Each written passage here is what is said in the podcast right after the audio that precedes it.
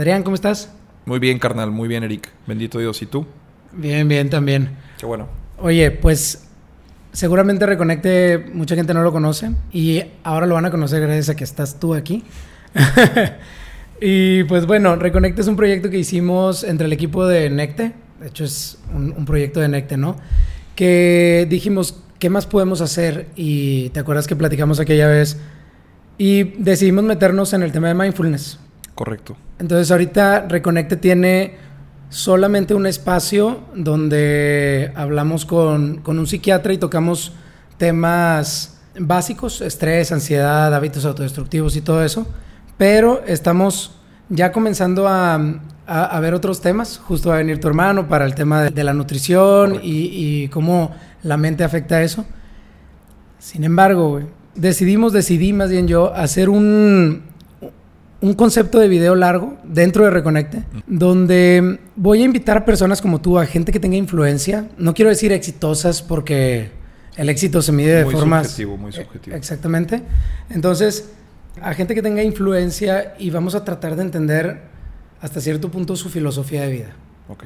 ¿Por qué? Porque la filosofía y lo que he estado aprendiendo últimamente, la filosofía, la psicología, inclusive la política, debería estar orientadas hacia que estemos bien, hacia que seamos felices, ¿no?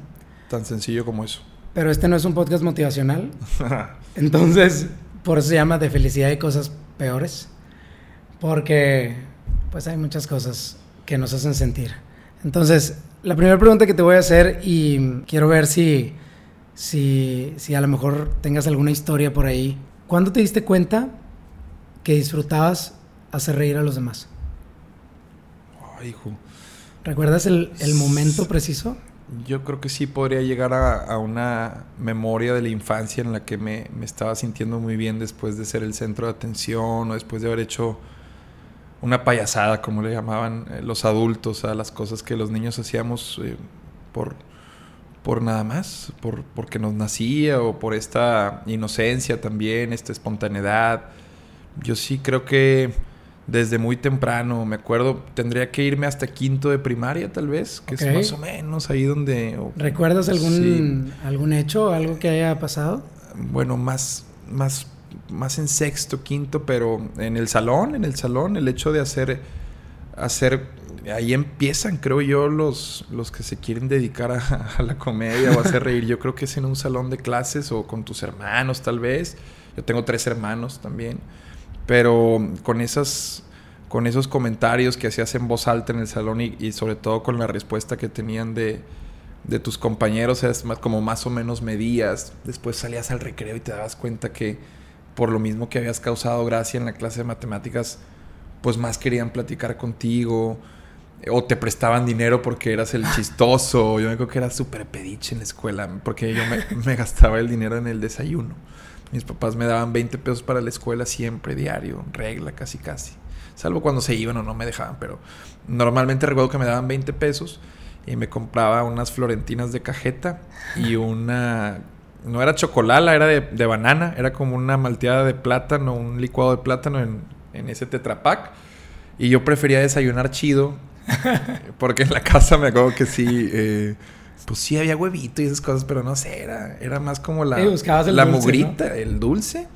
Y para el descanso mi meta era siempre conseguir 7.50, güey, para unos chichos con salsa. 7.50, sí, ¿te acuerdas? Verde porque también quería un tamborín. está, no hay pedo. Pero, pero desde ahí me daba cuenta que el hacer reír a las personas me facilitaba la, las cosas. O sea, incluso había maestras que sí les caía mal, pero en el recreo se portaban chido conmigo porque sabían que en el fondo tal vez las cosas que decían eran de que, güey, ¿por qué hice eso este morro, güey?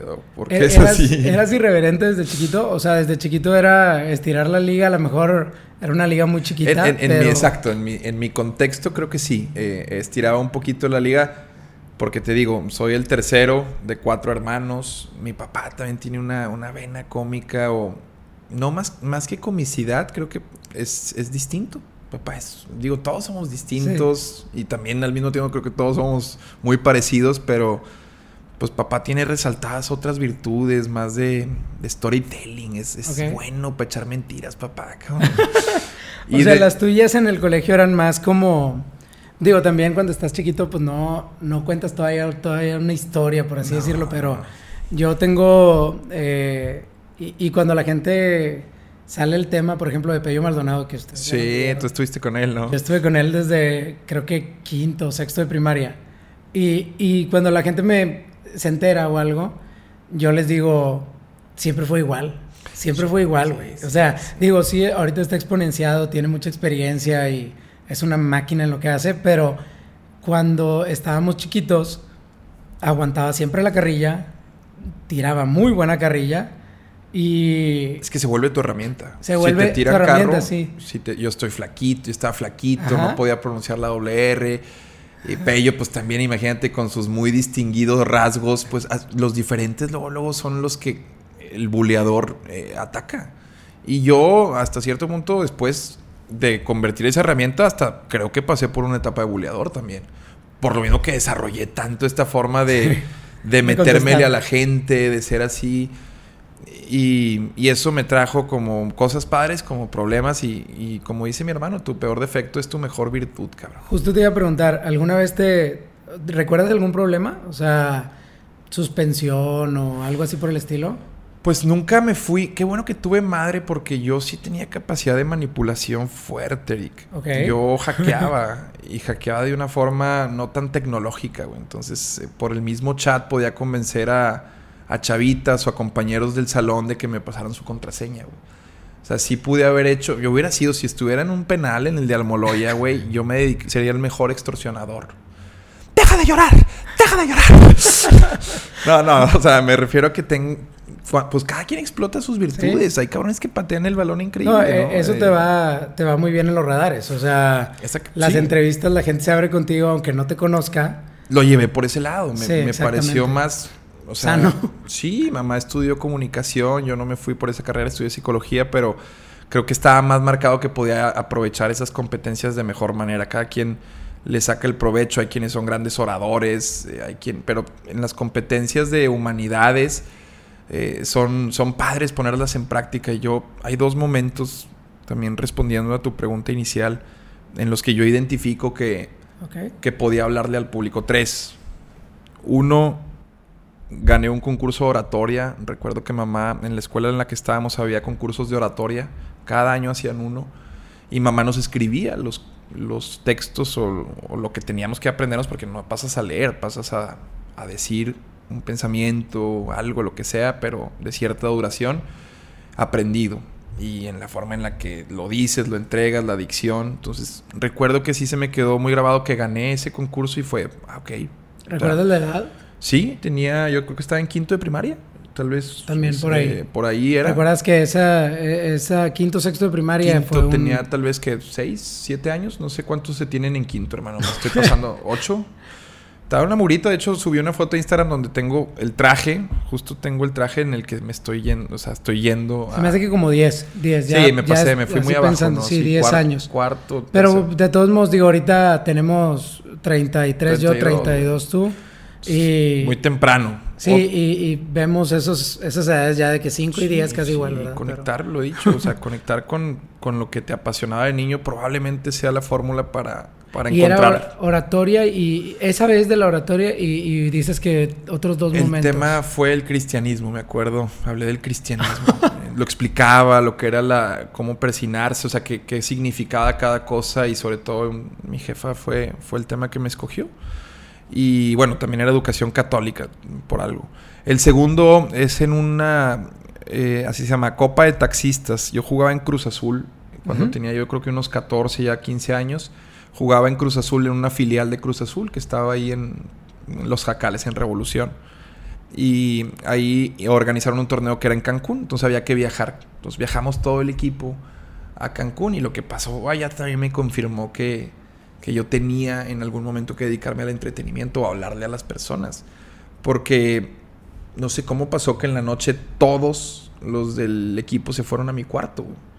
Todos terminaron estando ahí y yo me puse una toalla en el pelo porque también he aprendido por papá. Papá en las reuniones se ponía una servilleta aquí, se abrochaba y, hacía como que era un cura, güey. Empezaba a decir cosas, no necesariamente haciendo comedia, pero... Quiero conocer a tu papá. Es un loco, le dicen mis amigos, que tú eres uno de ellos no agraviando, eh, le dicen el loco. Varios, los que me conocen de pequeño.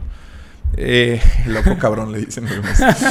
Pero el punto es que en, esa, en ese hotel en Cancún, recuerdo de pronto tener a todos en mi cuarto y con la toalla estar imitando al profesor, güey, a nuestro, a nuestro director técnico. Al entrenador, ajá.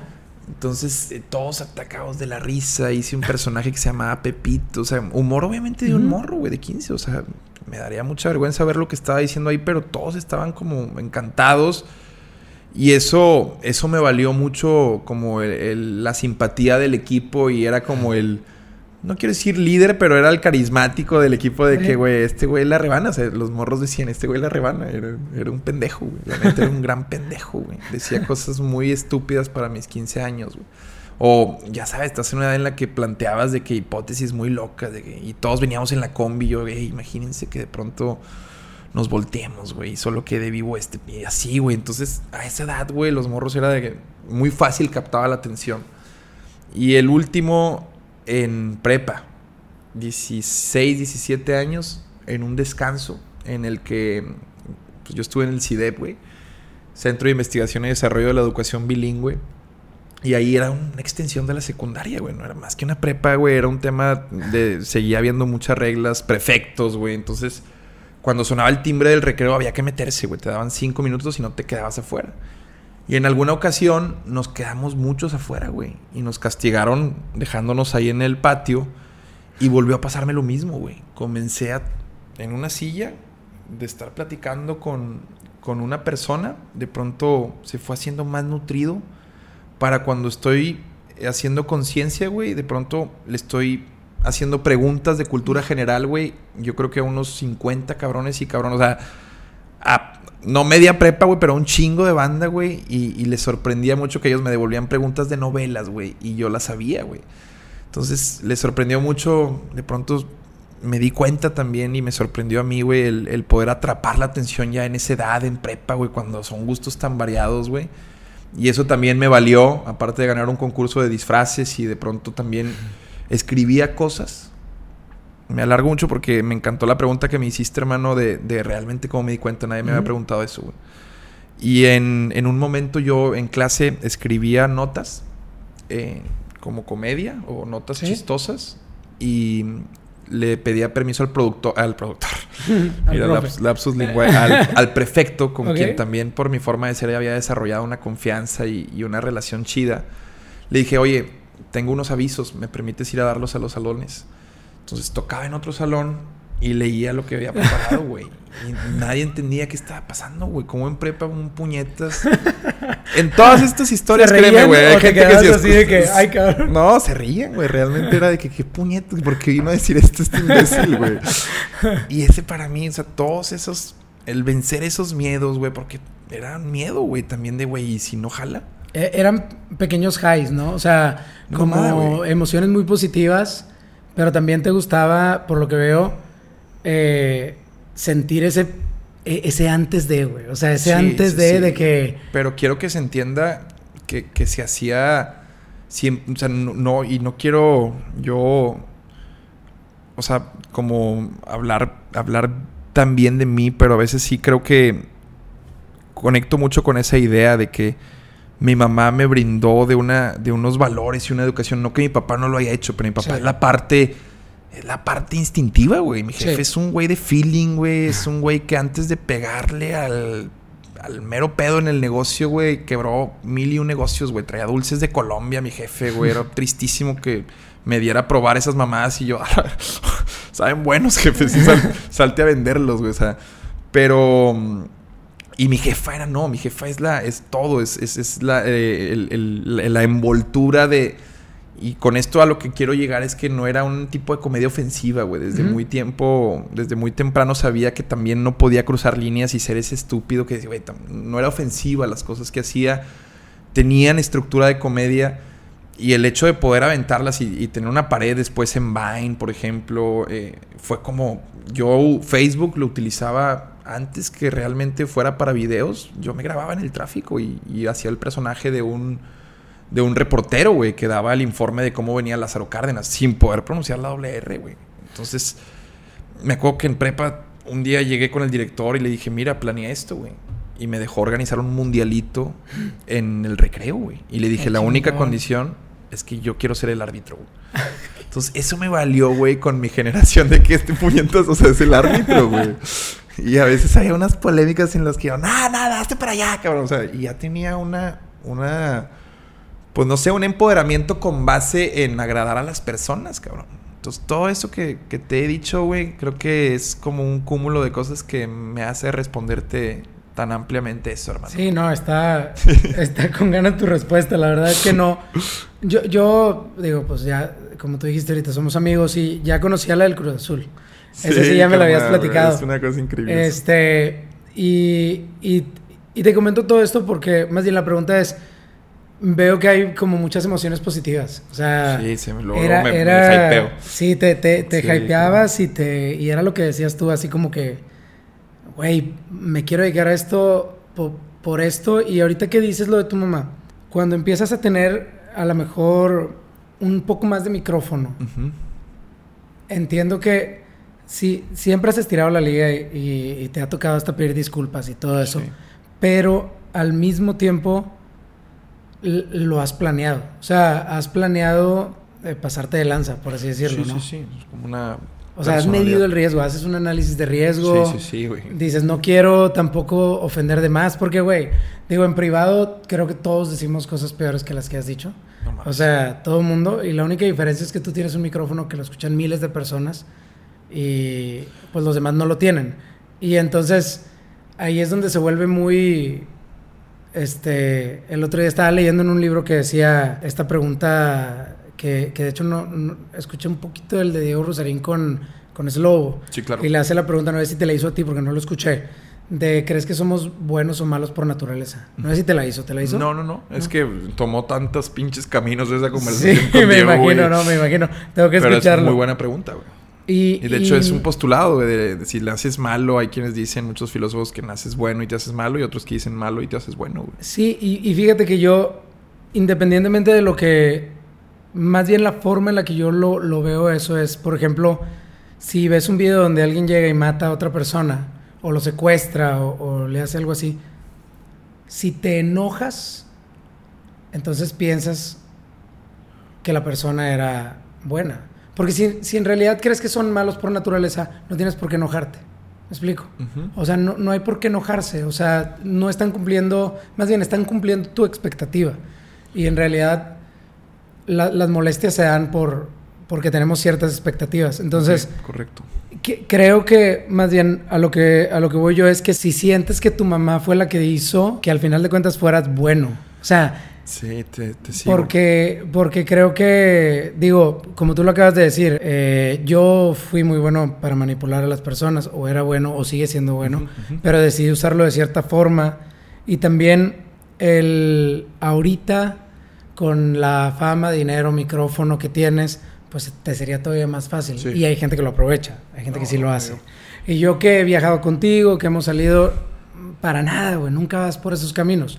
Entonces ¿Crees que ese, a lo mejor, sentido de conciencia sí fue creado por tu mamá? ¿Y, y, cómo, cómo, crees que fue creado? O sea, ¿a través de qué? ¿De las palabras? ¿Del ejemplo? Es una extraordinaria, pregunta porque en, encaja justamente con, con mi estructura psíquica, o sea, por los conocimientos incluso que adquieres en la carrera de psicología, por entender justamente pues un concepto hasta de psicoanálisis que se llama super yo, güey. Es metafóricamente el Pepe Grillo de Pinocho, por ejemplo. Es esa vocecita que te dice, güey, es por aquí, es la conciencia, la, la, moral de que todos tenemos o que está normalmente creada por quién? Por la madre. Es esa labor, güey, de si cruzas una línea, inmediatamente eh, establecer un, un, castigo, un estímulo aversivo, eso ya incluso trasladándolo a conductismo, digo, Sí. Psicoanálisis uh -huh. y, y, conductismo son agua y aceite, pero en ambas puedes encontrar eh, muchas explicaciones de la conducta humana, carnal. Y eh, las, los límites es clave establecerlos, güey.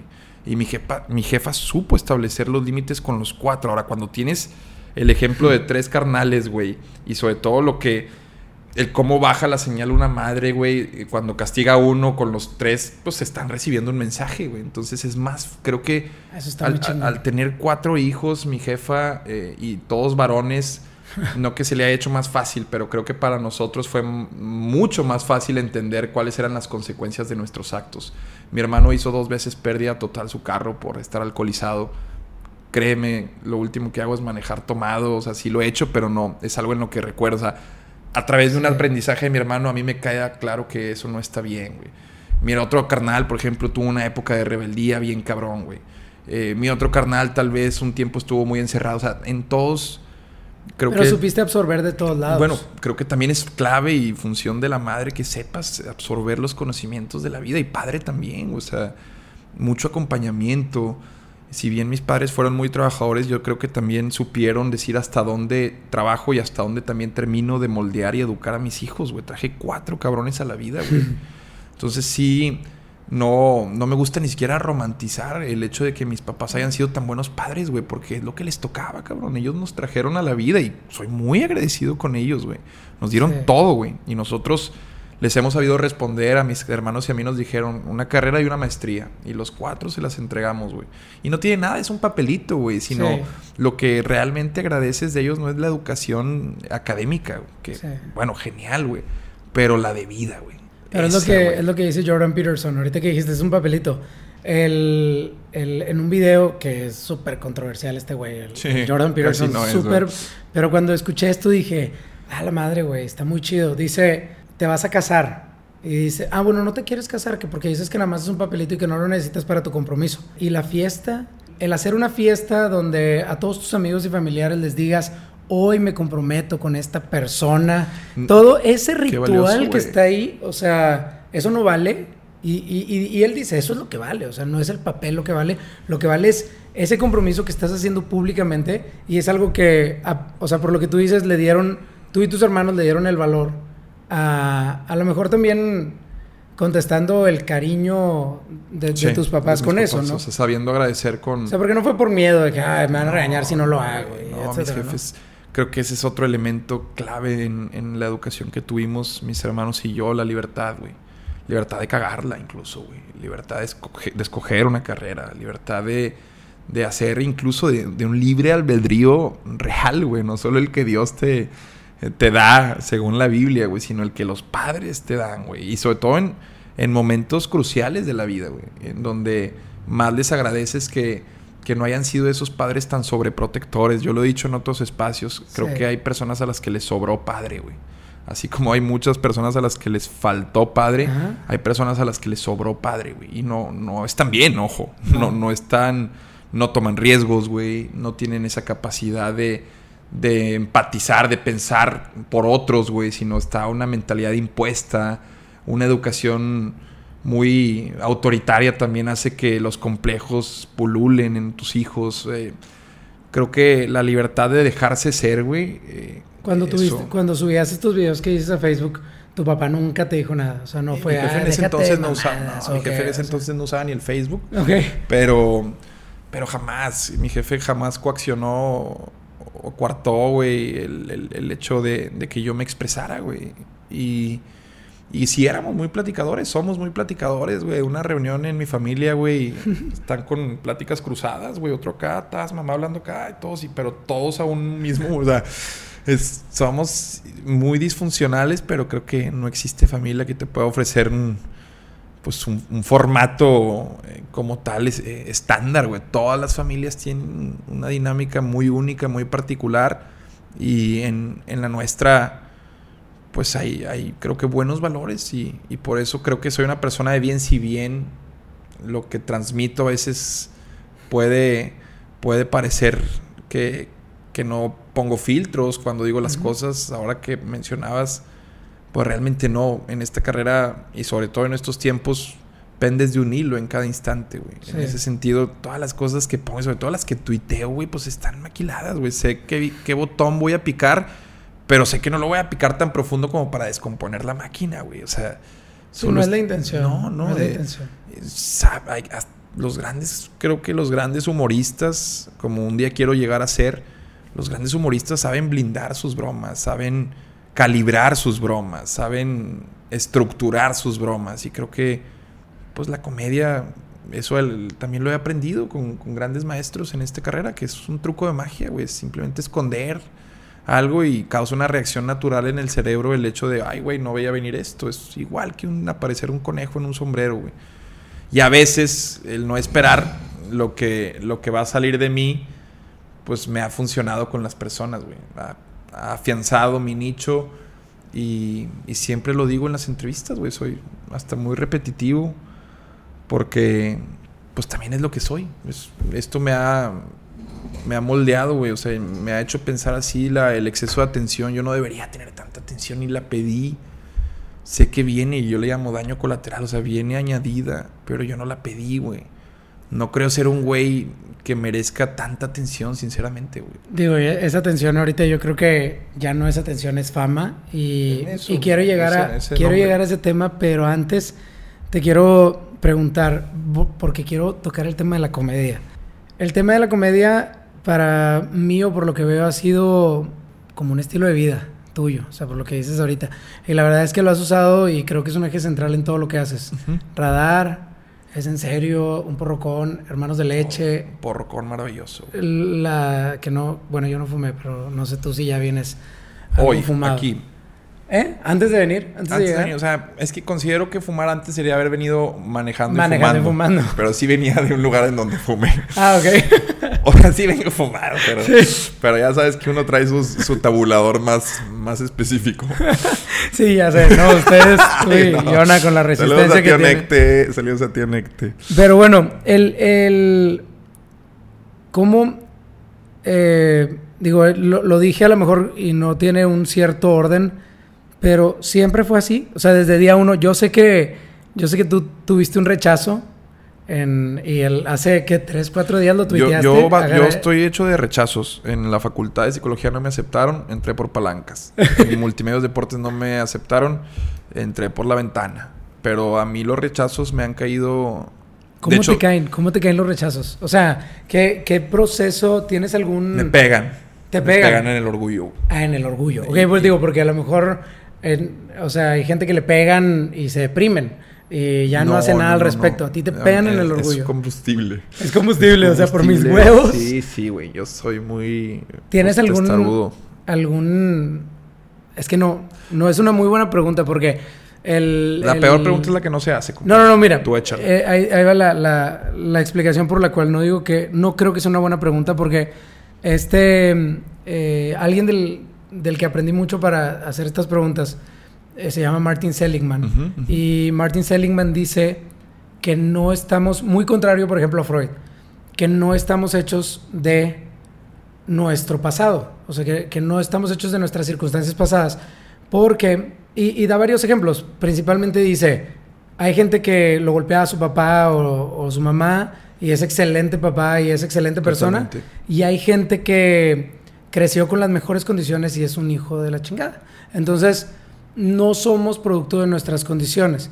Pero aquí la duda es, este, esta, esta forma de que del rechazo salgas adelante, este, yo sí creo que al menos algo de nuestro carácter, él usa la palabra carácter eh, o personalidad, pues sí está un poquito moldeado por lo que hemos vivido. Que, que salgas así cuando te pegan el orgullo, ¿viene de algún lado? ¿Viene del a lo mejor haberlo vivido muy poco o, o a lo mejor mucho, no sé, o sea... Es, es, muy, porque, bueno como profundizar en el, en el concepto de rechazo. Exacto. O a lo mejor no del, no del pasado, pero personalmente yo sí puedo decir por qué sí me sirve como combustible. A mí me sirve como combustible que algo salga mal o que me rechacen o, o que algo así suceda no tanto por el orgullo, sino porque me gusta a mí el rompecabezas. Me gusta y digo, ok. Descifrar el enigma, güey. Sí, ok. algo, resolver el problema, güey. Exactamente. Algo pasó que no nos dieron esta línea de crédito, bueno, ¿de dónde sacamos el dinero para esto? Eh, no nos aceptaron esto, bueno, ¿por qué no? ¿Cómo le sacamos la vuelta? Y lo... Entonces, para mí esa parte de, de ser creativo y resolver un problema es lo que realmente a mí, casi siempre que tengo un problema, ya sea rechazo o lo que sea, me, me, Claro, me saqué claro, adelante. no, y es maravilloso, güey. Pero yo, yo creo que todos somos diferentes y el rechazo al final de cuentas es un problema. Entonces quiero saber si es algo más como así tipo dopaminérgico que dices, no, ahora lo quiero. No. O sea, es, o, o- o hay algún proceso mental que tengas o que sientas o que hayas identificado. Es, hijo, está, está muy cabrón. Eh, por ejemplo, en, el caso de del rechazo de, de psicología, recuerdo que no quedé en la lista. Y solicitamos una revisión, me acuerdo. Y el puntaje del Ceneval, yo venía del CIDE, güey. Realmente es una muy buena preparatoria, es difícil, era difícil entrar. Y ese fue bueno, fue alto. Y el asunto fue la- las pruebas psicométricas, que arrojaban como esta proyección de, po- de poder ser susceptible a cambios en el estado de ánimo. Ok. Y, y eso sí fue así como, ah, chinga. Me acuerdo, me acuerdo que, que estaba muy sensible ahí en la camioneta con mi papá.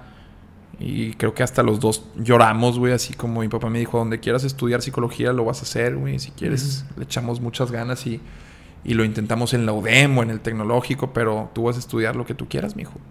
Y le dije, no, no, no. Porque yo sabía la situación que estaba pasando mis papás en ese entonces. Dije, no, yo quiero en la uni. Yo quiero aquí porque también he escuchado que es la mejor carrera de psicología. En aquel entonces tenía como objetivo la clínica y, y yo sabía que por ahí podías eh, salir como un buen terapeuta o con muchas bases, con herramientas. Le dije, yo quiero estudiar aquí, cabrón. Y total, eso sí, lo he dicho siempre, también ahí con palancas. Eh, y no sé qué hizo mi papá, güey. No es, hizo lo, es lo mismo, se resolviste el problema de... lo resolvió de- papá. Yo la neta le dije, dime qué onda, porque él me pidió tiempo y me dije, déjame, me muevo. Y papá hizo su magia y la neta lo que haya hecho me vale madre. Si es para que un hijo estudie en la carrera que quieres, güey, no sé, mientras no mates a nadie, güey, me vale madre lo que haya hecho papá y que me disculpen los que se ofendan por eso.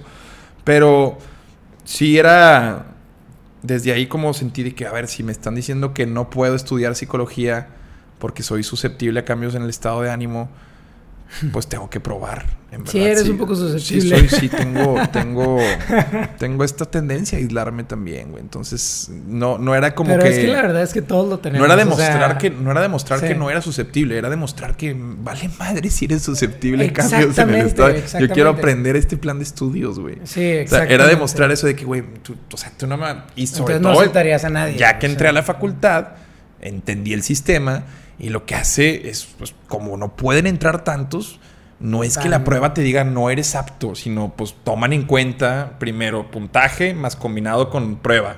Estos pasan. Después, ¿cuál es la forma de decantar? Pues no solo puntaje, sino estos. Entonces prefieren psicométrico. Toman decisiones y quedan fuera un chingo, güey. No es que no seas apto, quedan fuera un chingo de personas.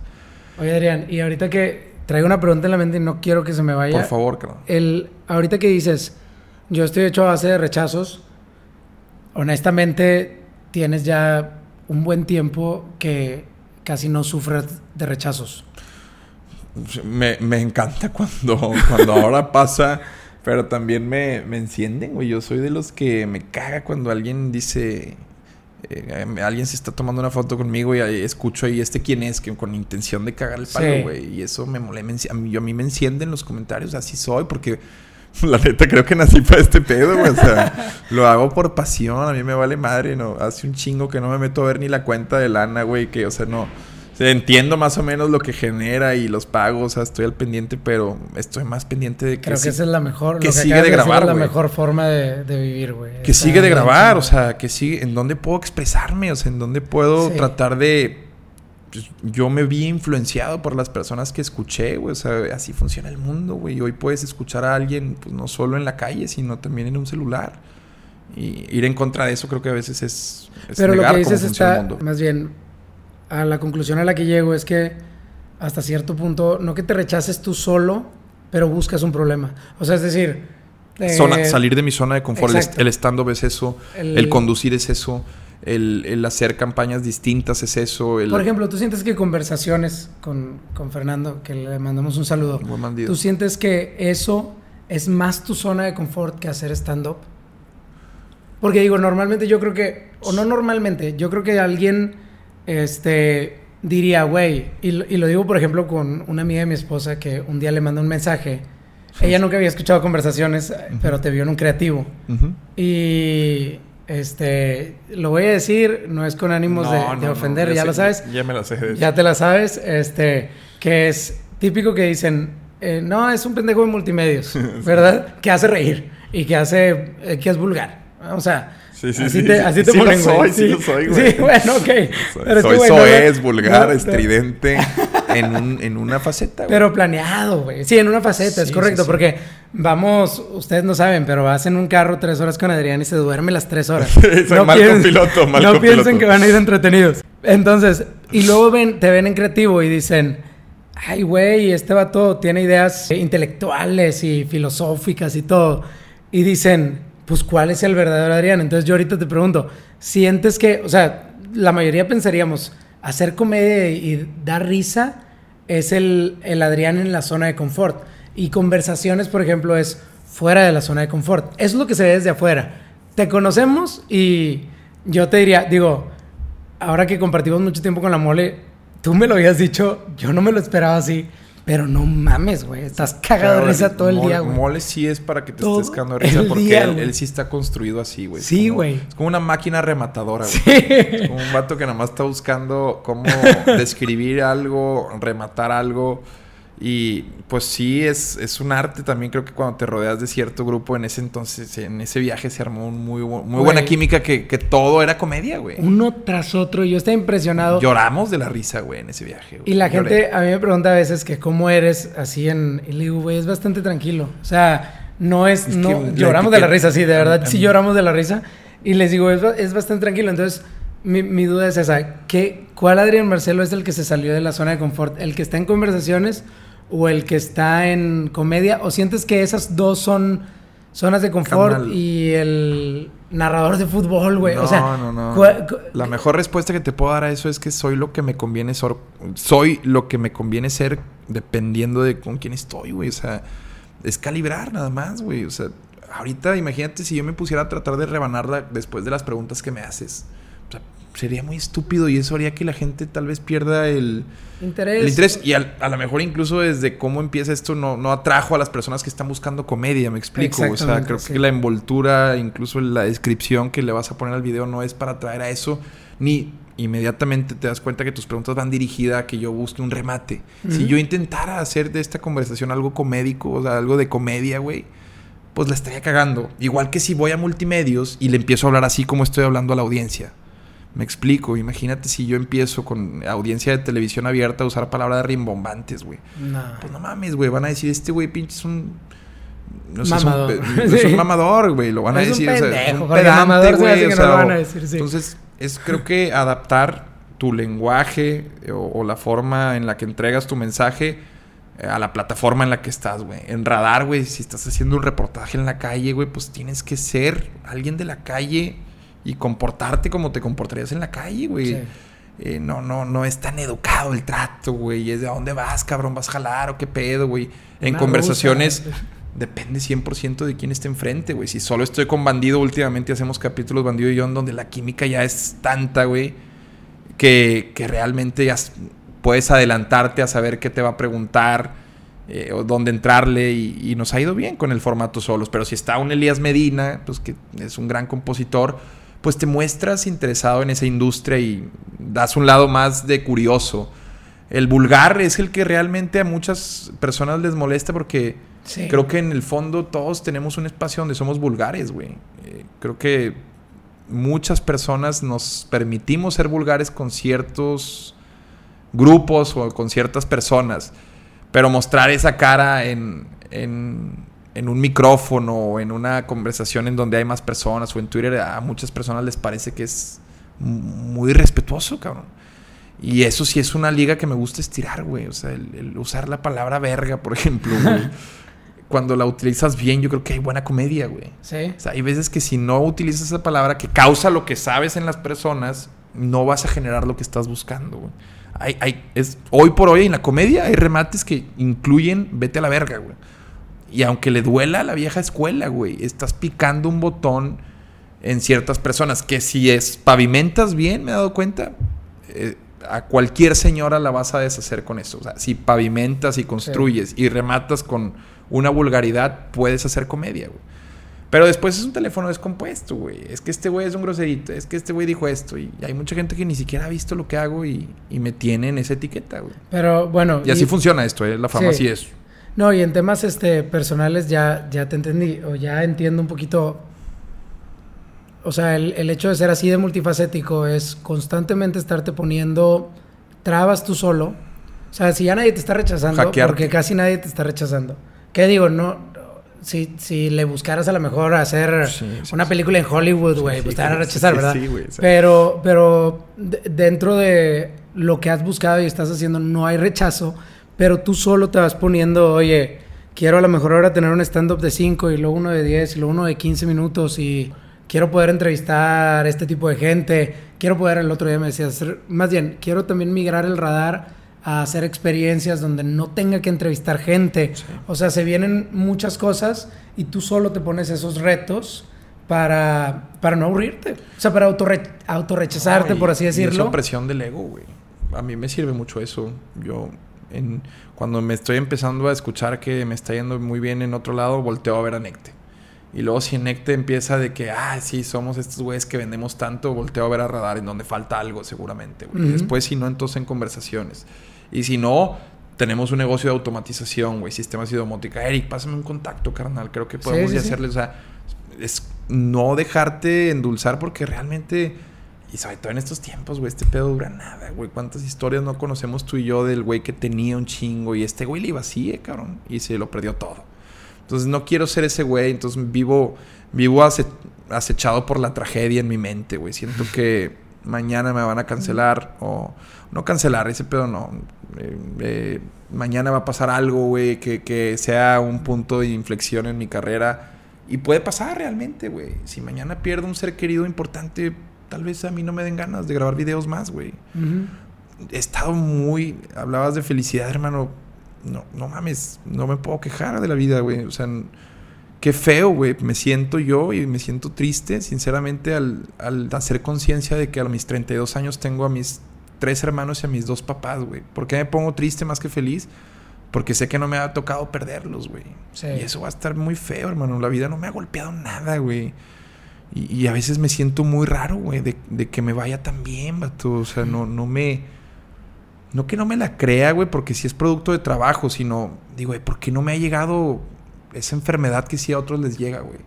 ¿Por qué ¿Por qué no ha pasado esto que a otros les pasa, güey? ¿Por qué no, por qué no ha llegado una pinche carta del SAT, güey? Que algo estás haciendo mal, güey. A lo mejor no has checado tu mail. Eh, tal vez sí, güey, pero hasta en eso soy obsesivo. Estoy como también viendo por dónde va a entrar el agua, güey, a, este barco, güey. Entonces, creo que lo último, eh, al final de todo está la felicidad. Pero cuando, cuando, lo, cuando lo ves así... Soy fatalista, güey. Sí, eres fatalista, pero pero no pesimista. No. Ese es. No, no, no, no. O sea, pesimismo sería decir, qué hueva, güey, se va a morir mi jefa, güey. No, pues eso es algo seguro, güey. Eso es cíclico, eso es un tema que yo no puedo hacer nada con él, güey. Eh, eh, el hecho de pensar me, me, impide alcanzar como esa plenitud, güey. Yo jamás puedo, en mi vida voy a poder estar pleno, güey. Cada vez tengo más cosas que perder. Ahora tengo un matrimonio, hermano. Pero ¿Cómo voy a ser más feliz, güey? ¿Y cómo va eso? Es difícil porque yo te veo, por ejemplo, a ti que vienen dos, dos hijas en camino, güey, eh, y tienes ya a Julieta, tu adorable hija. Mando un saludo a Cintia, tu, tu esposa.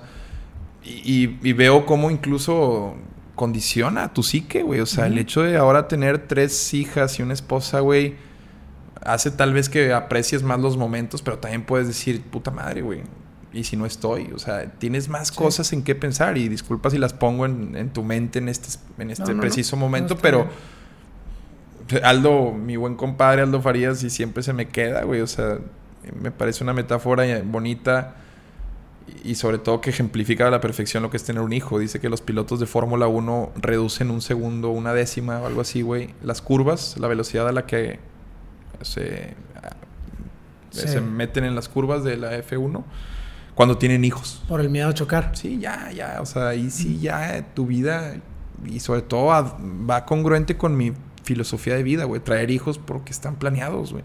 Claro, Porque estás ya decidido en tu vida, güey, a entregarte a ellos. Sí. Si no, güey, ¿por qué estaríamos tú y yo grabando, güey, aquí un pinche miércoles, güey, con climita, hablando de la vida, güey, dos vatos blancos, güey? eh, ¿De qué otra forma estaríamos aquí si no fuera con el apoyo que nuestros jefes nos dieron, carnal? No, totalmente. O sea, siempre lo digo y no hay otra forma, no hay forma, güey, no hay forma. Y hay unos que les pega mucho que diga eso porque dicen, ah, pues tú estás privilegiado, cabrón. Y, creo que yo he visto en todas las clases sociales acompañamiento, güey. Todo lo que acabas... No, no, no. Todo lo que acabas de decir es... Eh, vaya, en los últimos media hora es... Güey, sí estoy privilegiado, güey. O sea, tú solo estás diciendo... Privilegiado por la situación que mis padres lograron salir adelante y tuvieron para salir adelante, porque nadie me regaló nada, güey. Exactamente, sí, sí, sí, o sea, por eso ese discurso lo invalido y lo entiendo. Eh, quienes pueden sentir ese resentimiento, güey. No, y volvemos a lo mismo de Seligman, o sea, el, hay gente que no está privilegiada, por así decirlo, y no por eso son malas personas, no por eso roban, no por eso, o sea, buscan, buscan la, la, mejor opción. Fíjate lo de la, lo que dices del, sí, sí se tiene más miedo, o sea, yo de hecho fui a terapia a, a, tratar un, eh, un, un temita, pero un tema que sí fue como más fuerte, pero luego eso me generaba que yo solo me diera cuenta de cosas. Y, por ejemplo, me subí a un avión y yo volaba antes de la pandemia, no sé, una vez al...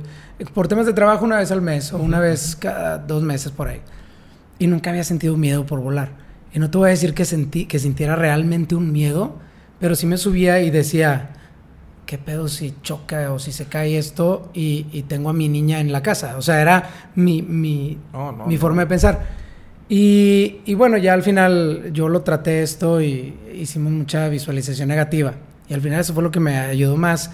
Y eh, pues las técnicas así de, los estoicos, ¿no? Tengo un problema ahorita, esto es algo que yo pueda controlar. Eh, lo que está en tu poder y en tu control. No está en mi poder y mi control. En mi poder y mi control están mis pensamientos y mis acciones. Entonces, pues controla este pensamiento. Este, y, y cuando tienes ya la familia cuando tienes a los hijos y todo, también te puedes, yo creo que a la larga te, te, te, va mejor. O sea, yo creo que a la larga te va mejor de, porque al tener precaución y al dejar, al no ser tan temerario, eh, tomas mejores decisiones. Sí. Tomas mejores decisiones, son mucho más planeadas, eh, mucho más organizadas. También aprendes a, aprendes a aprender, porque haz de cuenta que cuando eres, cuando eres papá, haz de cuenta que mm, tú también vuelves a nacer. Bueno, no, no todo mundo, no, hay, no todos los papás son así, pero en mi caso sí. Y cuando digo que vuelves a nacer es porque, güey, pues antes era una persona, ahorita ya no soy una persona, ahora soy un papá, cabrón.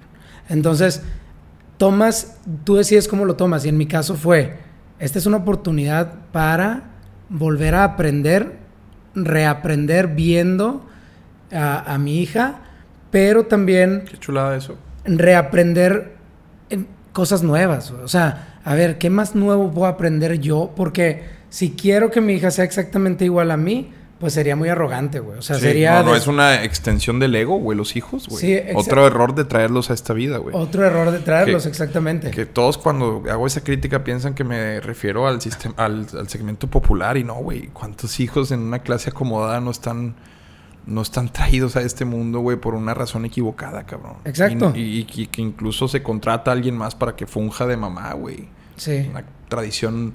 Y luego, ¿por qué no muy, muy de clase alta? Tiene el trabajo que yo tengo o, la ambición que yo tengo. Porque, porque hacen eso. Digo, yo al final dije, oye, quiero ser un verdadero, ni siquiera ejemplo, mentor a lo mejor. Entonces voy a aprender, voy a leer. Y fue donde empecé a leer más, donde, eh, donde y digo, cosas de lectura de hasta de empresas, cosas que a mí me gustan. Sí, sí, pero dije, voy a tomar esta oportunidad. O sea, voy a realmente aprender. Y en los últimos dos años he aprendido más que en toda mi vida en carrera. Pero en carrera. A través de los ojos de Julieta, güey. Sí, a través de decir, oye, ¿cómo quiero que me vean? ¿Cómo quiero. Este. Y, y creo que estas cosas se deben de reservar para la gente que verdaderamente importa. O sea, yo creo que eh, y, no, no, nada más tu hija, o sea, también, eh, o tu hijo, eh, tu esposa, o tus papás, o tus, a lo mejor muy amigos y, familia, qué sé yo. Porque si, si crees que... Si crees que las personas que te rodean, y esta pregunta la tenía anotada y, y va por acá, tú lees mucho los comments que te hacen. Y eso está bien, güey. O sea, yo no lo veo como algo malo porque es... eh, en, en cierta literatura que me tocó leer dice que si no recibimos retroalimentación no podemos mejorar. Porque al final, güey, pues tú eres lo, lo que traes nada Sí. más. Pero también creo que esto se debe de reservar para personas que, que, que te importan. O sea, sí, a lo mejor lo, lo, lo superficial, güey, de que, ay, no me gustó no, que en no, este no. video hicieran esto. No, ok. tu brújula moral y tu brújula creativa también sí creo, coincido contigo, siempre debe estar influenciada por un núcleo, una capa que es muy íntima, güey. De quienes en verdad te interesa qué están pensando de ti, güey. Que sí, con- confirmo, güey. O sea, es mientras mis papás sigan viendo con buenos ojos a lo que me dedico, que no le- y vaya que mis papás hoy en día les llega prácticamente todo, lo que hago y, y por sí. eso mismo yo creo por la libertad que me dieron y que sé que incluso cuando ven lo que digo en los micrófonos no me juzgan ni puedo comer con ellos, verlos a los ojos, pues ahí sí no habría una retroalimentación tan pesada como la de ellos si me pidieran que cambie. Pero fuera de eso, los, y Cari, es muy por superfluo. ejemplo, o sea, el, yo sé que ella, digo, la, yo la conozco y, y la aprecio mucho. Y algo que me gusta mucho de ella es que se ríe de las mamadas que haces. Entonces, nunca es un qué pena, güey, qué van a decir no, y que la chingada. tomado, Para nada. me Pero me imagino que también tiene sus retros. Entonces, Sí. el cómo las tomas, eh, cómo te vienen, tanto emocionalmente como intelectualmente, eh, si hay algo que, que digas, ay cabrón, si estaría bien que cambie eso, o, o no, o sea, o, o- eso vendría más con tus papás, o sea, ¿cómo lo tomas con alguien que, que ya entró después, que ya es tu familia, güey, pero que ya entró después? parte maravillosa de mi relación con la chaparrita es y que, que me hace amarla por, por ver cómo hasta se le llenan los ojos y, mi- y ella cuando estamos grabando o después de ver las reacciones que tiene la gente, eh, las buenas sobre todo, me dicen, se siente muy orgullosa que me dice, la gente te quiere mucho, cabrón. Y, eso cuando me lo dice mi esposa es de que, imagínate que, que me lo dijera en un tono en, en donde sintiera yo una especie de celo o que incluso no lo dijera, güey. Y ella le infla el pecho y creo que por eso mismo, al, al estar también, al saber que estoy de momento en un en una en un sweet spot de mi carrera, güey, eh, se emociona y creo que lo le transfieren a ella también una paz, güey, o sea, juego mucho a, a que parezca que soy un pinche loco, realmente que, que no, güey, soy un vato de casa, tú, tú me Sí, conoces sí, más, güey, soy un güey que si le hablas un viernes probablemente lo vas a encontrar viendo una serie y con la chaparrita, cabrón. He encontrado mucha paz porque pues ya no la encuentro mucho afuera, carnal. Sinceramente no es queja, no es queja, pero Sí. ya hay veces que estoy en lugares y, y sí, pues pasa lo que le pasa a quien se dedica a esto. No es queja, insisto, no pasa absolutamente nada.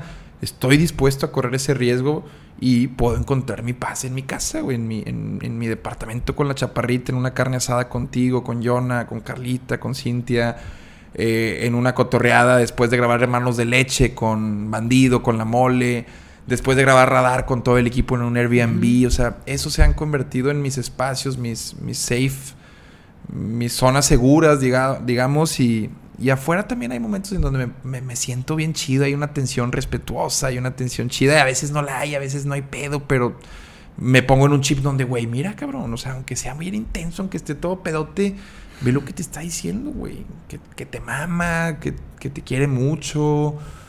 O sea, no, no te permitas, güey, pensar que este pedo es algo malo, güey, porque seguramente lo vas a extrañar cuando no esté, cabrón. Entonces, siempre hackeándome, güey, siempre. Eh, siempre hackéense, güey. También lo que no le digo a la banda, pero si tuviera que decir algo es hackearte, güey. Te hackeas los pensamientos, somos una computadora, güey. Si de pronto ves que entró un virus, tú tienes el McAfee ahí, güey. Tú tienes el Norton. Nadie más lo tiene, güey. Como dijiste ahorita, estoico, güey. Tienes control y poder sobre tus pensamientos. Y hay veces que me pasa. Estoy de un humor que digo, no seas mamón, pinche jale. ah", Y de pronto puedo cambiar la tortilla en, dos, en un momento. De decir, no mames, espérate, te estás enojando por jale, güey. Cálmate la verga. Y tengo un cambio, pongo música. Toquecito, madre. Eh, y de pronto, madres, llegué de buenas a la casa en lugar de malas. O sea, es hackearse, güey. O sea, no, no, no, no hago nada Eh, especial. Eres la historia que te haces. Eso, hermano, eres, eres lo que te estás contando diario Sí. para bien y para mal, cabrón. Para bien y para después mal. te cuentas unas historias en las que no perteneces ni son tuyas, güey, y no. Hablando de, de eso, de eres lo que te cuentas, lo bueno y lo malo, hablemos de emociones negativas, güey. Este, tengo aquí tres que me gustó verlo desde el punto de vista de, del, pues otra vez volvemos a lo mismo, de la literatura, porque no voy a decir que sean medibles, porque no es algo objetivo, así como la edad que es medible, este, o la velocidad, pero miedo, eh, tristeza y enojo. ¿Qué situación o qué tiene que provocar para que Adrián se enoje, para que Adrián tenga miedo, para que Adrián tenga tristeza? Porque, por ejemplo, me gustó mucho lo que, algo que leí donde hablaba que la tristeza usualmente se siente después de una pérdida. Que el enojo usualmente se siente cuando nos sentimos que alguien nos agredió, vamos a llamarle así, o se nos pasó de Sí, lanza. se nos ofendió. Se nos ofendió. Y, y ahí está bien subjetivo, porque, güey, pues... Hoy me eh, enojo por un chingo de cosas, güey. Yo... Sí. ¿Te enojas por un chingo de Sí, cosas? pues porque me han, han hecho que... Bueno, pero por ejemplo, yo siento que a ti te pudiera yo decir lo que sea si va con un toque de comedia. ¿Me explico? O sea, te Sí, puedo tirar cualquier no, carrilla, es que, güey, con un toque de comedia y no te vas a enojar. Pero no te digan quién es ese pendejo en un tweet porque, pum, te no... O sea, hay algo ahí, Ma- o entonces... sea, más que más que enojarme, eh, me, me hace, me, me causa eh, desagrado entender las, los móviles de la gente, güey. A veces ese pendejo es, güey, pues nomás quieres atención o algo. Pero eso no es lo que me enoja. Realmente me enojan las injusticias y la falta de empatía, güey. Y entonces, hoy por hoy, en mi día a día, noto que un chingo de las cosas que hace gente conmigo es, es falta de empatía, güey. Por no- por no- o sea, así como yo me puedo poner en los lugares de un chingo de gente y, y- y hacer algo por ellas, por poner un ejemplo, por alguien que te pide algo en la calle, güey.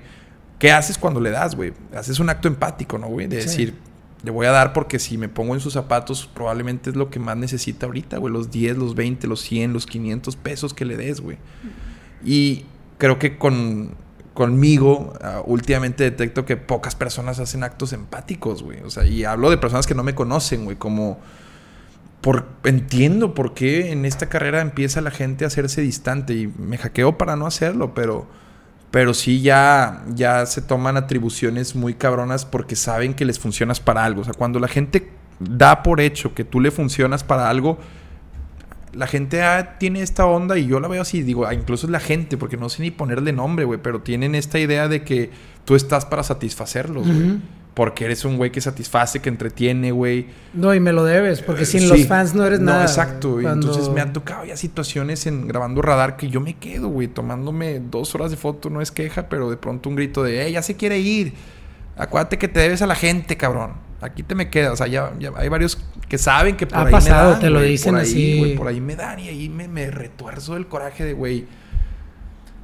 O sea, no mames. eh, pero Ujú. bueno, la fotografía es. Hoy es como que muchos he visto. Ah, la madre, güey. No sé. Sí. Y, y la neta, pues yo no, no lo sé recibir porque pues yo salgo a grabar, güey. Cada vez a la gente es de que, oh, lo que genera en mí, es que te estaba buscando, güey. Sí, hay Me gente que va, verte, que te vi güey. que estabas grabando aquí, van y... Para bien y para mal, hermano. Acto Sí. empático también es que lleguen y me den un porro y ahora me lo pasan en todos lados, güey. un ch- un chingo de banda me da me mota, güey. Y eso también está chido. O sea, no me puedo quejar nada más de lo malo. Pero eso me enoja, güey. Me enoja Sí. y pla- platica con la mole cuando lo invites aquí, güey, para que veas cómo está su, su termómetro todavía 10 años arriba que el mío, güey. Ese cabrón tienen ya años cagándole el palo, güey. Sí, no, Mole, yo la primera vez que lo conocí, me di cuenta que yo, yo hasta dije, qué mamón es este güey, porque tiene esta, tiene esta Ya se onda. blindó, hermano, Y digo, ya se exactamente. blindó, yo lo conocí en un contexto donde íbamos a grabar un porrocón y no, eh, la verdad es que bueno, era el primero y, y ya y estaba ahí, pero pues estaba contigo, estaba con gente como conocida y dije, que pues qué raro que ande así, o sea, qué raro que ande así como viendo hacia, hacia abajo, lo que sea. A mí me acuerdo perfecto, había un chingo de banda, güey. Sí, había mucha todos gente. algo de ti en ese cuarto, güey. Exacto. Todos. Un saludo. Eh, te van a hacer un comentario de algo que vieron y que ahí es donde Sí. saben que te van a entrar. Y no tiene nada de malo, pero No, pero lo que dices que es, blindar, se güey. blindan, eh, hacen esto, estas capas donde, digo, yo te he visto, no mames, güey, el día que fuimos a el radar de la cotorriza, no mames, güey. Digo, como eras producto del- de ese mercado, Sí, sí, sí. no podíamos dar dos pasos sin foto. Y a todo el mundo le decías, Dios te bendiga. Eh, es, que descanses, buenas noches, Dios te bendiga. Y yo decía, güey, no mames. o sea, hackearme. que, que, exacto. Hackearme. Entonces ahí. No es haces- falsedad, la banda. No es falsedad, me nace, pero- créeme que me nace un chingo decirle a alguien, Dios te bendiga, ¿por qué no, güey? O sea, no es falsedad decirle a alguien, descansa. Pero sí hay un. Pero pues es un robot en ese momento, güey. Sé que estoy siendo juzgado. Últimamente también hay mucha gente que cuando me estoy tomando fotos está midiéndome, güey. Luego, luego siento ojos de a ver, güey. ¿Cómo va a ser este güey? Está riéndose, la está tomando falsa. Y escuchas, güey. O sea, pero esto Sí. es parte de, ¿verdad? Que decirlo, no quiero pero mandar te el sigue mensaje. enojando, o sea, te sigue eh, y volviendo a las emociones negativas, sí sigue habiendo como un enojo so- Es una siempre y emoción cuando negativa. es una emoción negativa porque tú lo sientes como una En el pedir especie de injusticia, eh, algo así. Y eso lo traslado a todos. O sea, injusticia también puede ser el presenciar algo que está mal, güey, que se le estén pasando de lanza a alguien. Eh, injusticia es de, güey, esto que fue lo que acordamos y no me estás cumpliendo. Igual el caer en eso para mí me molesta conmigo mismo, el no cumplir las cosas que, que, me, que me comprometo a hacer. Eso sí, a todos lados llego tarde. Ando siempre corre y corre, pero... Pero, carnal, no quiero que se tome como, ay, güey, pues es lo que te toca, porque pues sí, es lo que me toca, pero eso yo ya lo sé, güey. Si es que estoy ahí, o sea, el que me lo digan es de que, bueno, seas mamón. Hay un video muy, no es viral, pero a mí me ha llegado varias veces un video donde está León Larregui en un aeropuerto. Ah, sí. Yo no, guardando las proporciones, a León lo conocen en toda Latinoamérica, ¿va? Y, y este güey sí, no sé qué pasó, pero Le dice no a la foto, no, güey, no. ¿Y por qué no? O sea, y la persona empieza a hacer de que unos comentarios de, pues, te debes a tu gente. Los comentarios que veía, güey, eran nadie empático con él, güey. O sea, me acuerdo de ese caso y dije, chingado, güey, que, que fea vida, carnal. Y se ve donde el vato sí ya se le ve una cara de, güey, déjenme en paz, cabrón. ¿Viste el de Mike Tyson, el del avión? Sí. Los O sea, acosadores también, carnal. día- no. Sí, te ha tocado. Yo tengo ya- varios ya. digitales. Tengo varios que, que, que- Y por pinche forma de ser que tengo, no los bloqueo, pero tengo varios que les abrí la puerta erróneamente y ah, su madre, güey. Y esto sí, Ay, viendo otra parte de emociones negativas, te dan miedo. Sí, ahí es donde te, te llevaría a la sensación de miedo. No te voy a pedir que me expliques qué han hecho o cuentes, porque van a saber de quiénes estás hablando, güey. Entonces mejor ni la cuentes. Pero Digamos que me mandan cosas, eh, güey. te mandan cosas, sí. Sí, sí, sí. Vamos a, a dejarlo así. Eh, y No. no con la intención de que lo subas. O sea, te mandan No, cosas, pero no, no, con- no, no, no. Ah, bueno, esa sería otra parte de, de también cómo entiende ahora la gente esta onda que es nueva, güey. Yo también tengo que entender y hacer un acto de empatía, güey, si es lo que es, si es lo que de que la gente pues de realmente no no no entiende mucho cómo funciona eh, las plataformas digitales, güey, sobre todo dueños de, nego- de negocios. Güey, hablando de empatía, eh, este tema está medio difícil, duro de tocar. eh, y de hecho no voy a usar nombres para, eh, para que no se sienta como que ay, se están aprovechando de algo que sucedió. Pero hace unas semanas tú me dijiste, me gustaría poder amplificar el tema de una persona que está desaparecida, Sí. mujer específicamente, pero no quiero porque creo que puede resultar peor Viniendo de mí. viniendo de mí. Eh, y aquí va la pregunta es, ahorita, sobre todo ahorita que estás diciendo que eres una persona bastante empática y que te hubiera gustado poder hacerlo en, en ese momento, digo, creo que fue todavía un acto más grande de empatía no hacerlo. O sea, Sí. sí, por- porque no, sabes cómo lo iba a recibir la gente. Totalmente. Pero sientes que por la comedia, forma de ser eh, y todo eso, has tenido que sacrificar algunas cosas. Sí, sí, sí. Hay cosas que, que me gustaría explorar y que sé que ya perdí. Como, eh, bueno, así como muchas puertas se pueden abrir también. Yo creo que por mi forma de ser muchas se han cerrado y no, no me voy a quejar. Tampoco puedo yo irme dando golpes de pecho porque me cierran puertas en lugares en los que sé que me las tienen que cerrar. Incluso eh, sería lo más congruente que lo hiciera. Uh, a mí me fascina sí. cuando las instituciones que han, y sobre todo asociaciones civiles, Sí. tienen la capacidad de entender como realmente cuál es mi intención y, y, bueno, no es como que digan, ay, eh, en verdad es una buena persona, en verdad hacen conciencia y dicen, güey, pues es un amplificador, güey, madre, si dijo esa No, pendejada, pero lo, llega, lo llega un chingón es que cuando te gente". conocen, el, por ejemplo, cuando fuimos a Ahí la Cruz calibro Rosa, y muestro, es, pues tú Sí. sabes lo que muestro, güey. Sí, sí. Voltear la tortilla, güey, es para mí, ese es un ejercicio increíble porque la expectativa es tan baja. Sí. Pero también, oye, vivimos en el negocio de me funcionas, pues caile. Entonces, como llegan con una expectativa o tienen un- una idea de que voy a empezar a decir cosas y, y termino haciendo otras. Porque yo creo que incluso si a mí me dijeras que te gusta hacer más que reír, hoy por hoy, a mis 32 años, te diría que me gusta mucho hacer llorar a la banda, güey. O sea, si ¿Llorar de felicidad, de o sea, risa Si o de- yo puedo, y vas a ver el, el- el especial de comedia que... Yo fui. que- que- sí, sí me acuerdo. O sea, ya con la, con la musiquita y el final y, los créditos y eso, güey. Y lo digo aquí, la neta, si no se le sale una lagrimita, le voy a haber hecho mal porque está empezando a ser nuestra, nuestra, nuestra misión y nuestro objetivo en el, en el club de comedia que estamos ahí, Migraña, Bandido y yo. Y que mucho también tiene que ver lo que nos ha tallereado a veces la mole y comediantes. eh, Julián Barragán, Luis, Luis Martínez, Tavo Morales, entre otros. Pero, pero el mezclar con nostalgia y con, con emoción de sensibilidad es parte del objetivo. güey. Lo que han hecho para mí las mejores comedias. eh, The es lo que hace que se impregne, güey. Modern Family, o sea, es para mi- mí esas comedias que... Y digo, lo hace Dave Chappelle en sus stand-ups. De repente dice uno, güey, pues ya hablo mucho de racismo, pero pues es negro, güey. O sea, es lo que tiene... Es- que eso es lo que le tiene tiene sí, impregnado y, y muchas veces... eh, o el tema de la violencia con las mujeres, también... Yo vi uno, hay uno en Netflix que básicamente son como 20 minutos y dices, ¿cuándo va a rematar? Y nunca remata, güey. O sea, está haciendo una crítica y aprovechó un especial de Netflix para dedicar 20 minutos a hacer una crítica. Y ahí es donde se nota y, y ve- volvemos a otro tema de los de la psicología positiva, que es el tema del sentido. O sea, este güey, si te das cuenta y dices, ok, le encanta hacer reír, pero casi siempre o muchas veces te habla de racismo y muchas veces te habla de Visibiliza de, problemáticas. visibiliza problemáticas, ex- exacto. Entonces él dice, yo le voy a dar, bueno, aparentemente dice, yo le voy a dar, porque no lo conozco, sentido a lo que, a lo que hago, dándole o visibilizando problemáticas.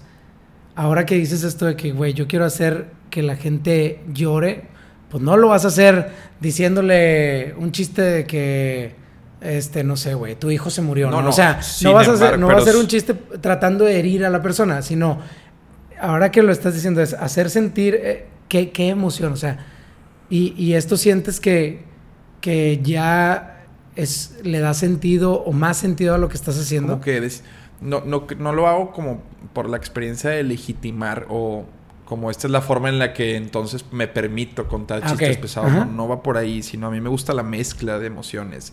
O sea, pasar de la risa al llanto, cuántas veces no hemos escuchado y cuánto, cuando alguien lo logra, ¿a poco no lo recuerdas, cabrón? No, O sea, cabrón, pasar sí. de la risa al llanto tiene un, tiene un mérito, güey. Y no, no estoy diciendo que lo voy a lograr en uno, dos, tres años, pero ese es mi objetivo, esa es mi misión, esa es la visión que tenemos.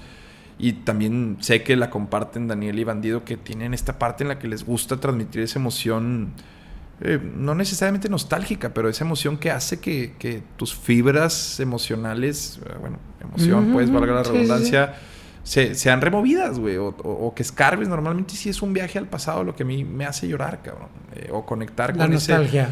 Sí, sí, sí. Entonces, eh, no. No es por eso que, que me gustaría hacer llorar. Sin embargo, la razón por la que creo que es más fácil hacerlo es porque alejas demasiado la personalidad de alguien que te va a hacer. A ver si lo logro explicar, pero en- para mí es eso. El que no esperen, volvemos al acto de magia. O sea, el vato que cuenta chistes de humor negro, güey. Y de pronto tiene una reflexión así si lo logro, creo que puede resumir lo que soy, güey. Va a ser un conversaciones y radar, güey, como mezclado en mi stand-up. Un vato que, a ver, no está, no necesariamente está diciendo una cosa prohibida o pendejada Sí. y, y me está haciendo, me está removiendo algo, supo, pero por otro lado también hace dos minutos me está hablando de caca, güey. Entonces, eso, eso, si lo llego a perfeccionar, que es mi idea y que tengo, y, y pues chinga, lo digo, pero hoy por hoy tengo una agenda que No, pero si yo... pudiera entregarme los, los todo el día, güey, a mejorar, pero también, eso sí, tengo una ventaja, que estoy mejorando en escenarios que se venden, güey. No, pero no hay mejor forma de hacerlo. Soy testigo de que, de que practicas, güey. Y ese era... no, tengo que hacerlo, hermano. Sí, de que practicas y, y que estás en chinga y... Yo no le voy a echar la culpa a ningún factor externo de que no me fue bien, güey. A, nadie va a tener la culpa, eh, güey. Ni bandido, ni migraña ni el venio en el que me presente, nadie más que Ni la industria, güey. Nadie, güey, nadie. El manager que no tienes. No, no, no. Que sí, o sea, no, no, no, eh, si me va bien, va a ser, sí, un trabajo en equipo, pero... Hablando de eso, Hablando de esto que dices en trabajo en equipo. Ya sé que es una frase muy famosa, o sea, me imagino que ya la has escuchado, la frase de, eres el promedio de las cinco personas que te rodean o con las que más hablas, etcétera, ¿no? Entonces, yo veo que, que, tú estás, no voy a decir asesorado, porque no es la palabra, asesorado no estás, pero yo sí veo que, que al menos en cada cosa que haces desde el punto de vista profesional, ya hablamos de, de, de Cari, de tus papás, de lo personal, pero de las cosas profesionales, eh, escoges más bien, si escoges, decides trabajar en equipo, decides escuchar, decides eh, que no eh, tomar decisiones compartidas, no es por tus huevos, o sea, no no, no, se toman así las decisiones. Ah, ¿Cómo, em, ¿Cómo decides con quién sí, con quién no? Y estas personas me imagino que las puedes contar, ¿no? O sí, sí, carnal. con, con, la mano. Pues son mis socios, güey. Son, son ustedes, güey, que, que también yo ya les había dicho, mucha gente había llegado conmigo antes para ofrecerme un esquema de trabajar más o menos en lo que ahora hacemos nosotros y nadie me había dado. Creo que ahí sí es una combinación entre feeling, entre cómo me caen, entre la forma en la que llegaron. Son tantas cosas realmente las que tomo en cuenta, güey, que, Porque, güey, te llega un chingo de gente. No, no, o sea, es, es, ahorita es Eso también creo que es una de las competencias que, que sí tengo que darme, darme, darme el crédito. O sea, hay una, algunas que me atribuyen que no, a veces un vato me escribe genio. Ay, mamón.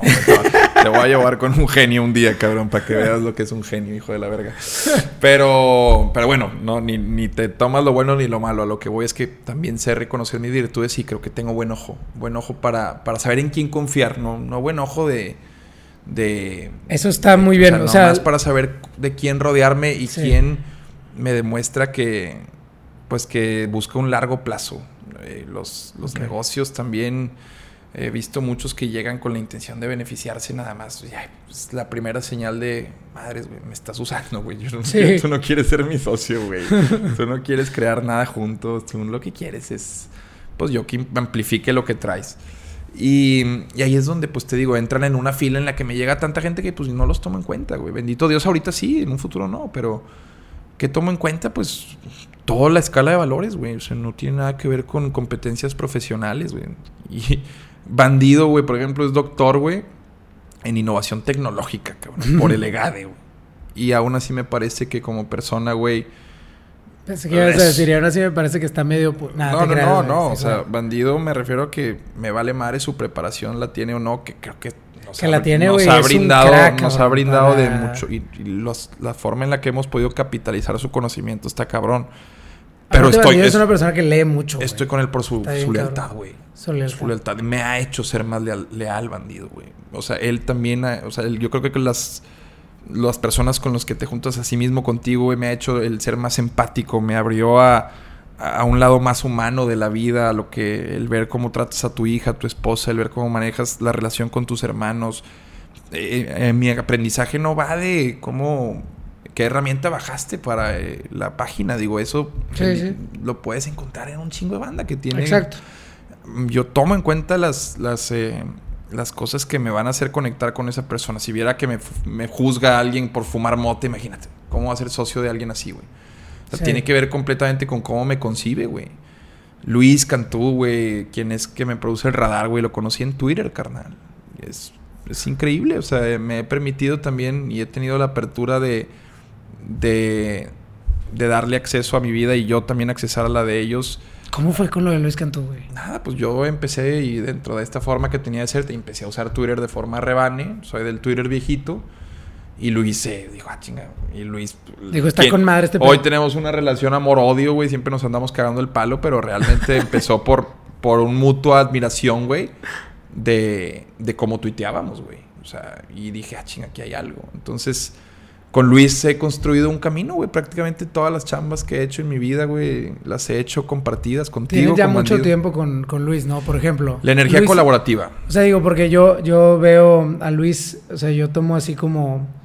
Así como... Ahorita mis pilares son Luis, Luis Guevara, Luis Cantú, Bandido Diamante, Eric y Yona y Carlito, o sea, Necte, lo que es Necte.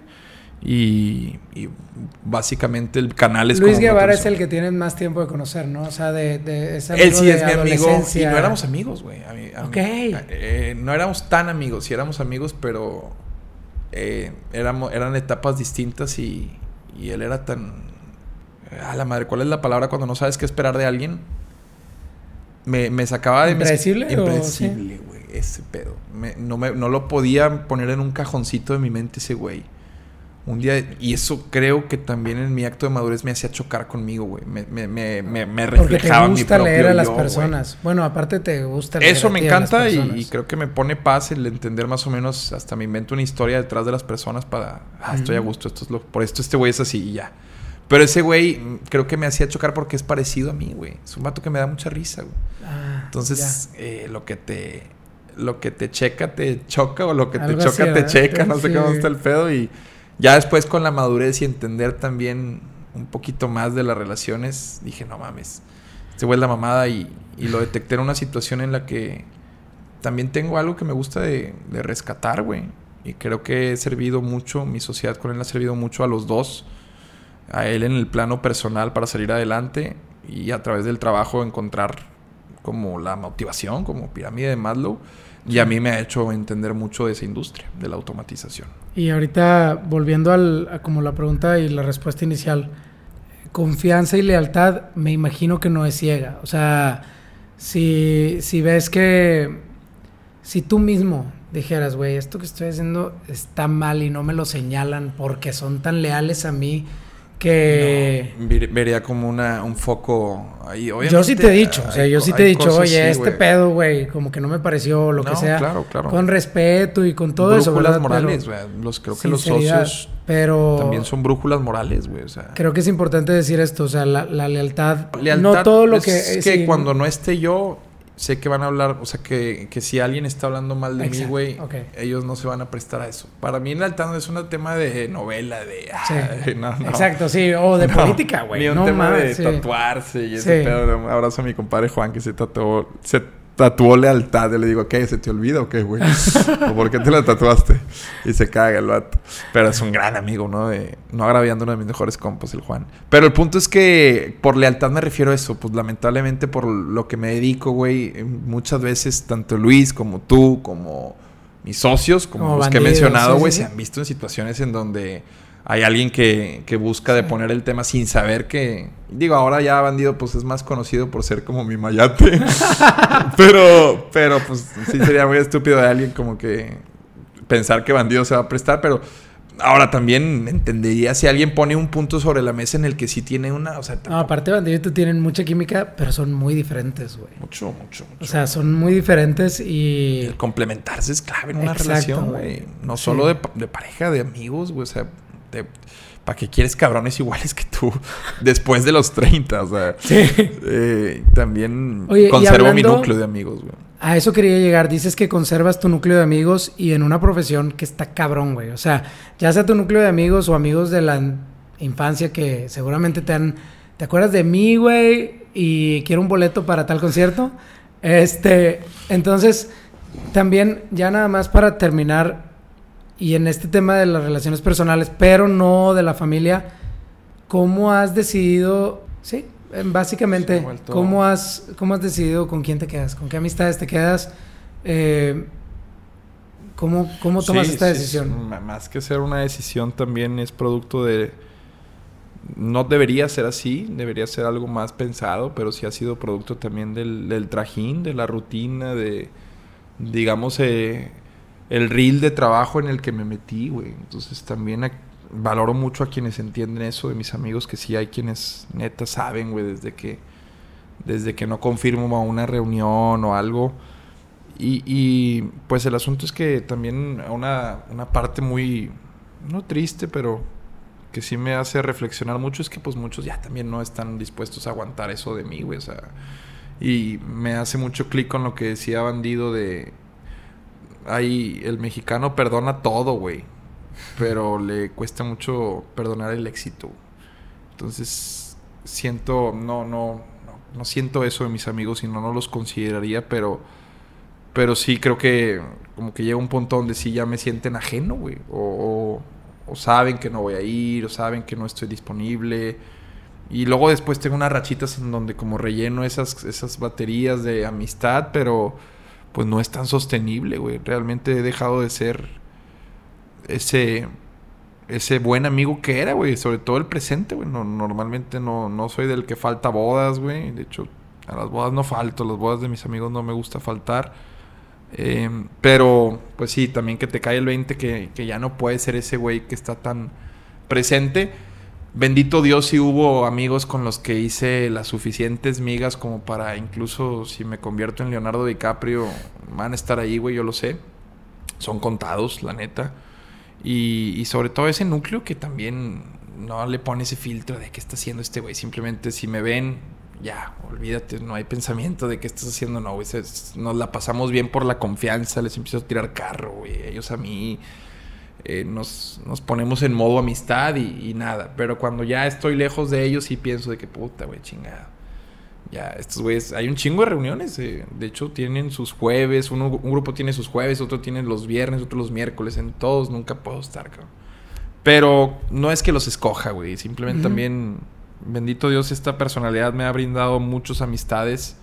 El ser tan abierto, el, el, el tener la apertura de platicar constantemente con quien se interesa eh, me hizo encontrar un chingo de amistades en el camino que, hoy conservo. Y ya sea a distancia o por WhatsApp o, a veces nos vemos o un porrito, pues ahí tengo mi buena base nutridita. Ya, ya hay varios cuartos para la boda que están, que están reservados y les agradezco a todos, incluido tú, carnal, quienes van a estar ahí.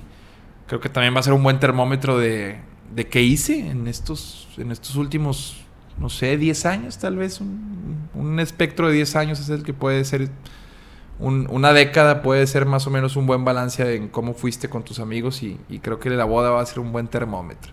Yo siempre he dicho que las bodas se ponen bien si, si tienen buenos amigos las parejas. O sea, todavía aparte, si, si tienen química los amigos del novio y de la novia, bueno, ya tienes un, señor rey. Pero cuando tienen buenas amistades, las, ya sea la novia o el novio, la neta, se encargan de que esa boda sea buena. Entonces, un termómetro para la amistad, si se casaron hace poco, vean cómo estuvo su boda y así es como más o menos se pueden dar cuenta muy cómo, cómo fueron de amigos, cómo han sido de amigos. Creo que no hay mejor momento para medir eso, güey. Qué chingón comentario, güey. Yo, mi boda estuvo muy buena, entonces. Sí, lo no nos conocíamos, güey, pero. Y serotonina comprimida y todo. este, muy bien. Voy a terminar con una última cosa. Y le voy a robar esto a. ¿Conozcas a Tim Ferris? Sí, sí, sí, sí. sí. podcastero. Sí, también. Muy, cabrón. Muy este, cabrón. Sí, sí, sí. Y hace esta pregunta y la voy a robar así textualmente porque, porque me gusta la pregunta. De hecho, también hace la que ustedes hacen en, en conversaciones. conversaciones de si pudieras viajar al pasado y te dijeras algo, ¿no? Y, sí, y darte un consejo. nos lo dijo, de hecho. Este, hace esa y hace esta que sigue. Si pudieras, que yo sé que tú quieres poner, poner un panorámico, pero con otra cosa. Si pudieras poner un panorámico y dejar un mensaje que miles o millones de personas puedan ver, que van a estar pasando por ahí, ¿qué pondrías?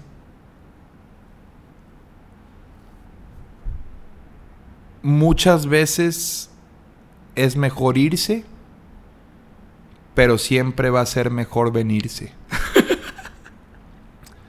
Creo que eso generaría lo que acaba de pasar con muchos que lo vean en el tráfico y pues estaría causando la misión para la que vine a este mundo, carnal, hacer reír.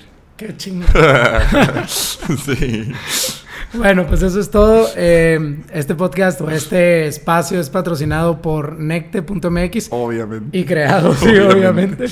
Y eh, pues vamos a dejar un código, güey, para los que llegaron hasta acá. Ah, qué chingón, güey. Eso, este, sería, eso sería muy grato, güey. Para los que ya, Para los que ya llegaron hasta acá y, quieren este usar un, un código. Eh, ¿Qué le ponemos, carnal? Eh, ¿Cuál fue la palabra, el concepto? Ay, híjole, es que puede ser. Traes, rechazo. Rechazo 10. El rechazo, no, no, no, vamos a. Rechazo, usen rechazo, así como viene la palabra rechazo. Rechazo. Y, y, ahí en Necte les van a dar un 25% de descuento y envío gratis a cualquier parte del, país.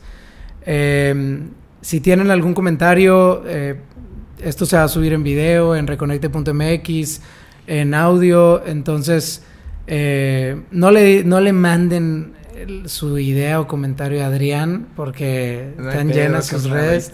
no, síganos en... Lo leo todo, eh, güey. No contesto, sí, pero leo todo, güey. No sé si estoy bien decirlo, pero neta, güey. Hasta en el rincón más profundo de la internet, si se ha escrito algo de mí, ahí estaré yo. Ahí estaré yo. No, pues síganos en arroba reconectemente. En Instagram, en TikTok creo que estamos igual y ahí vamos a estar subiendo los clips. Entonces déjenos ahí su mensaje y si directamente a mí me lo quieren decir y proponerme a alguien que quieran que traigamos, eh, arroba un Eric Iván.